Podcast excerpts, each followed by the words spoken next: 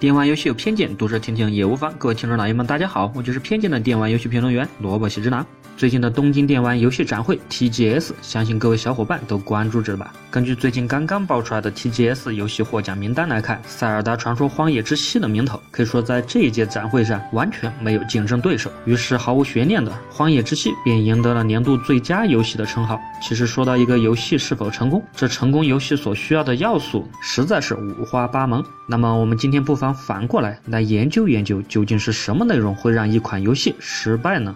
首先，因为一个游戏的剧本直接至关整个作品的生死。所谓剧本就是游戏的灵魂，而灵魂不行，这个游戏也就没什么可谈。所以在这里，我先把要求放低一些，排除这个游戏剧本带来的因素。也就是说，如果我现在手里有一个神一样的剧本和创意框架，那么怎么样才可以把这个游戏打造成一款最烂的游戏？那么今天就让我们一起来聊一聊这个话题。首先，我把游戏制作分为了筹备阶段、制作阶段、成品发售和售后跟进这四个环节来一一讨论。首先是筹备阶段，那么既然做游戏，首先的我们就是要来寻找一个团队了。那么既然要做最烂的游戏，那么我们的团队就一定要是业余的，最好来点大学的一些原创团队，那些所谓的充满了梦想，但是又完全没有经验的团队好了。然后为了领导这个团队，核心人物总是要有的吧。于是我去请了一个小游戏公司的普通职员来作为他的领队。而在接下来，虽然有了游戏的剧本，但是对游戏的定位，我还是要追求强烈的个性的。我在团队头脑风暴的时候，总以为我自己的想法是最独特的，全世界都没有人想得到我的创意。甚至我干脆把我的这个游戏直接定义为一个新的类型，比如说 NB 类好了。其实深挖一下，这玩法就是简单的 RPG 而已。再加上游戏的基调完全我自己定，我不听任何人的意见。我觉得这个风格玩家绝对喜欢，那么我们就必须按照。这个风格去做，接着是预算方面，没有关系，无所谓，不用规划，钱反正就那么多，花到哪里就是哪里好了。而钱的来源还是从几个初创人自己的零花钱中抠来的。那么做个游戏，我们还是来定个目标吧。对了，我们就按那些网上众筹游戏的经常用的手段好了，我们也来标榜一个，我们在做的是真正的游戏。而其实自己做这个来干啥，我自己也不知道。那么筹备阶段暂时就想那么多吧。好了，现在开始正式制作了。很遗憾的是，我的团队连最基本的编程技术都不是很足的。我想了一下，嗯，干脆我们就用 VB 来做好了。然后团队之间的人员不熟，他们基本都是头一次见。那么干脆这样好了，大家平时都在自己家里做好了，有什么事就直接用微信交流好了。于是用微信交流交流着，大家就不约而同的在微信的工作群里发些鸡汤，发些谣言，发些红包，然后大家纷纷点赞。而我还觉得这是一个非常融洽的团队。在接下来说到游戏的制作阶段，最重要的，我觉得还是我自己作为领导者好了。首先，我做的游戏一定要强行的文艺范，策划的文字和草稿全部都要给我按意识流的形态来做。而对游戏剧情的控制和调整方面，虽然原来的那个剧本已经非常的好，但是我总觉得吧，有些写法还是太不文艺了。死个角色怎么能说死了呢？怎么都要改成他去了吧？然后每个角色的名字也太普通，还是把每个角色的名字都换成一些冷门花卉的名字好了。至于敌人的名字，就让他们全部都用北欧神话的魔兽名字好了，而最好还是上英文的。然后在剧情的叙述方面，千万不要按照原剧本从头讲到尾，一定要强行的加入各种倒叙、乱叙，而且目的就是要扰晕玩家，让玩家觉得云里雾里，而让玩家产生一种不明觉厉的感觉。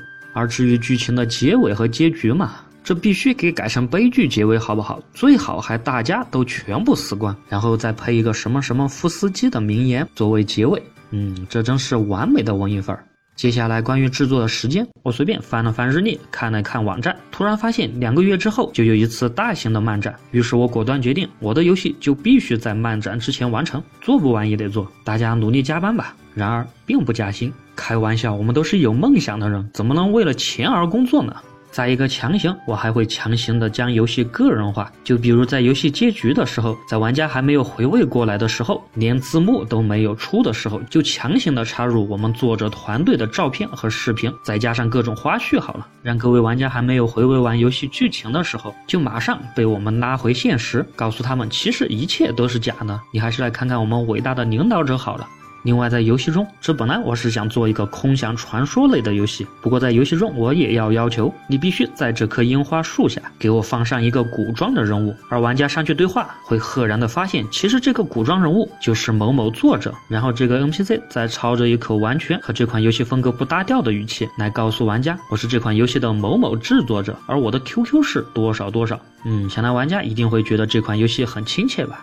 另外还有一个游戏领导者经常会犯的问题，那就是强行不懂装懂，这不懂设计，不懂编程。但是我还是要强行的提出各种非正常的要求，比如我对设计经常就会这么说：这个人物你还是给我再移过去一个像素，这张 CG 你给我把颜色调淡一点，但是整体你要给我感觉鲜艳一点。然后我转头对着程序员说：给我把代码写的简单点，这样可以节省游戏容量啊。然后我想了想又说。嗯，这个游戏我要同时兼容电脑、PC、PS 四和 3DS 平台。我知道很多游戏都是跨平台发售的。你是程序员，你自己去想办法。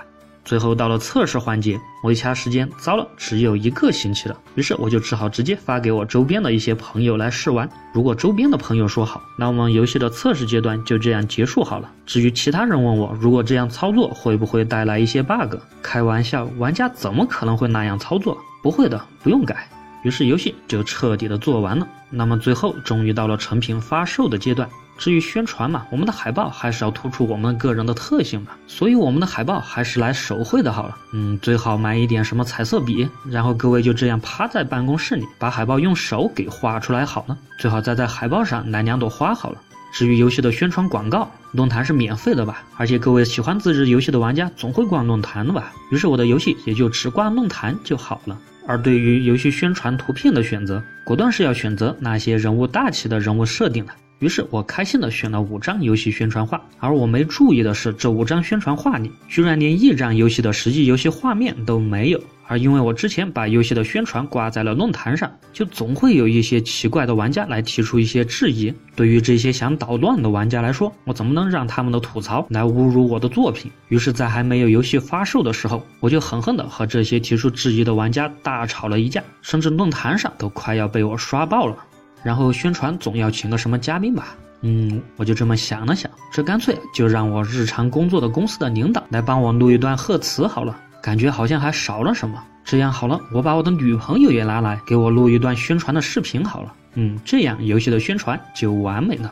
终于挨到了游戏发售日，我和我的团队端端正正的坐在我的展台上。然而，并没有人想过要搞什么活动，没有人用力的去吆喝，也没有人有那个激情。大家都只顾着拿了一个笔记本来各自玩自己的游戏。而对于游戏的演示嘛。反正带着笔记本的，就干脆直接拿笔记本来作为演示好了。而因为在展会那样的强光下，这笔记本电脑的画面对玩家来说基本上就不太看得清。而因为我根本就没有想过展会这样一个场景可能会遇到的一些情况，所以我也并没有带一个可以扩大声音的音响，从而导致整个游戏的演示声音根本就听不见。然后至于这个游戏卖多少钱嘛，我们做的可是真正的游戏，这起码也要跟三 A 级的游戏一个价格吧。然后玩家买到游戏，打开盒子，里面居然连光盘都没有，就一张纸质的卡片，上面写着一串网盘的下载地址。而本身这包装也是足够的简陋，也从来没有人想好好的设计设计。终于算是卖完了游戏，返回去还半个月不到，我们就突然发现网盘的地址已然失效了。而至于更换下载地址的新闻，干脆就挂在原来的那个论坛好了，因为我们并没有考虑到要怎么样才可以联系到购买了我们游戏的玩家，而如果一旦游戏出了什么 bug，我们也并没有能力去制作补丁，所以干脆就让玩家重新下载这个游戏好了。然后对于玩家的一些建议和反馈，好的我们就全部搜集起来好了，而对于那些不好的甚至是批评，我们一定要果断的喷回去，要好好的告诉那些玩家尊重我们的作品。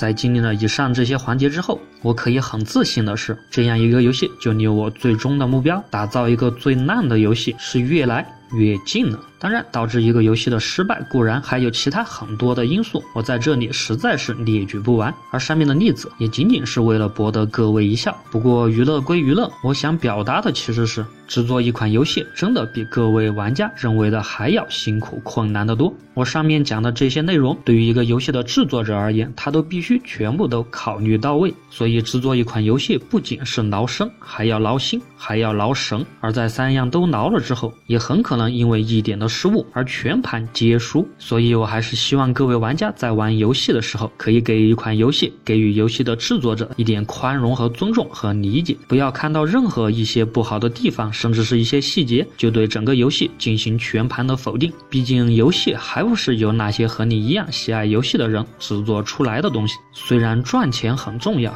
不过我想，作为游戏的制作者们，他们最想的还是和你分享这款游戏的乐趣和他们的辛勤劳动成果。而在此，我也希望我上面所讲述的这种游戏的制作方法永远也不会存在。而希望游戏玩家们、游戏制作者们也能单纯的为我们共同的爱好、为我们共同喜爱的游戏来欢笑、愤怒、悲伤、快乐，还有疯狂。